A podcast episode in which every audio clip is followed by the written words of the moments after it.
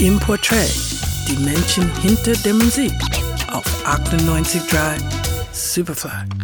Back then, uh, anything that didn't come out of, a, out of wood or a brass instrument or from a string was considered somehow suspect at least and people were very suspicious of electronic instruments producing musical sounds. Ende der 60er Jahre hat die Erfindung eines Geräts die Musikwelt revolutioniert. Ein Name ist dabei zum Synonym geworden. Robert Moog, der eigentlich Moog ausgesprochen wird. In unserer Reihe über Revolutionäre in der Musik werfen wir heute wieder einen kleinen Blick auf ein Stück Musikgeschichte. Ohne ihn würde die Musik heute anders klingen. Robert Bob Moog war ein Soundrevolutionär, auch wenn er selbst kein Musiker war.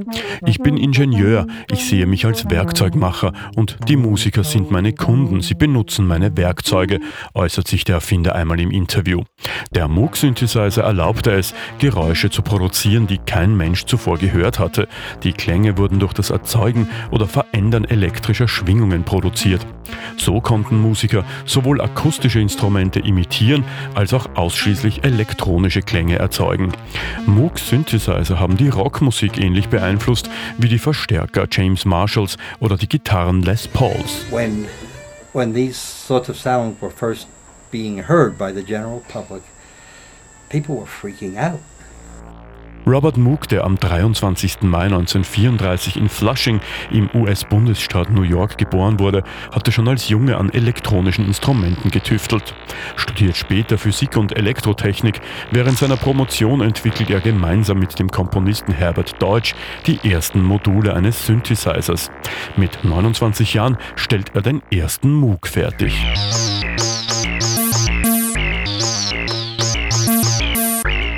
Der große Durchbruch muss jedoch noch ein paar Jahre warten.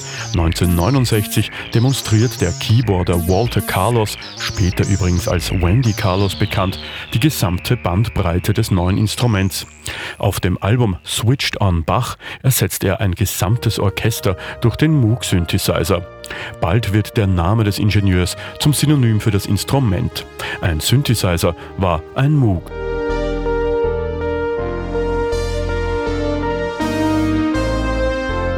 Am 21. August 2005 stirbt Robert Moog im Alter von 71 Jahren. Music Revolutionaries. Radio Superfly stellt sie vor.